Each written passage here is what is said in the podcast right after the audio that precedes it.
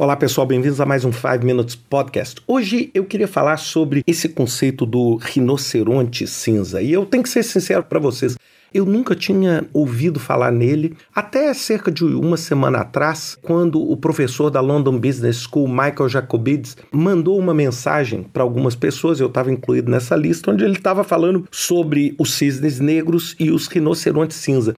Isso me chamou muitíssimo a atenção. Eu dei uma procurada porque era um conceito novo. Se a gente relembrar, e eu já gravei em outros episódios desse podcast falando sobre antifrágil, sobre o conceito do Nicholas Taleb, falando sobre o cisne negro, que são eventos cuja probabilidade é muito pequena, mas o dano muitas vezes devastador. E esses cisnes negros, como é que você se prepara e consegue criar um ambiente antifrágil para isso?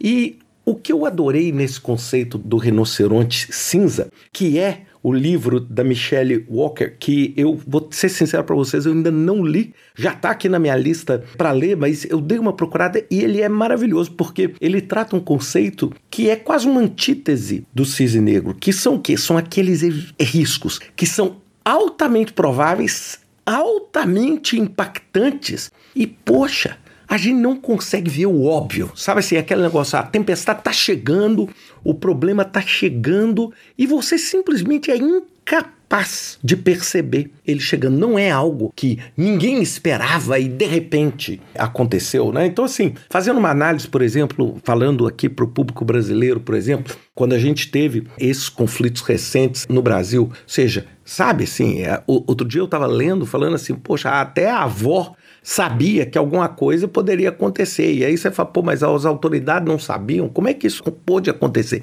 Isso é o conceito desse rinoceronte cinza. E por que o rinoceronte cinza? Porque o rinoceronte cinza, o rinoceronte é grande, é óbvio, você vê ele correndo na savana, você vê que ele está indo, mas quando ele bate, ele faz um strike, ou seja, ele, ele detona tudo.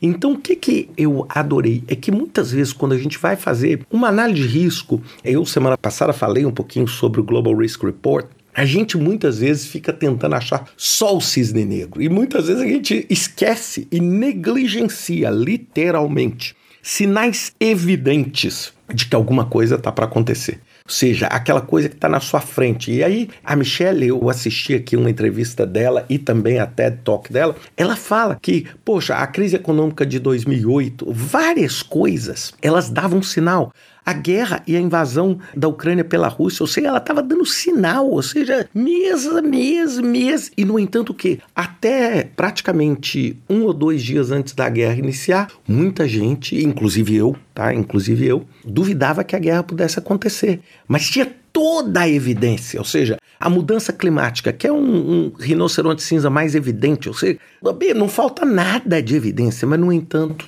a gente ainda não consegue fazer isso acontecer. Então, o que, que eu acho importante e eu queria compartilhar nesse podcast? É a gente entender que quando a gente vai avaliar risco, para tentar responder esses riscos, a gente não é só buscar ali aquela exceção da exceção, é entender o seguinte: será que eu não estou negligenciando um, é, um rinoceronte cinza que está vindo e vai passar por cima de mim aqui? Eu não vou nem ver simplesmente porque eu estou negligenciando, porque eu estou vendo ele aproximando. Ele não apareceu amanhã.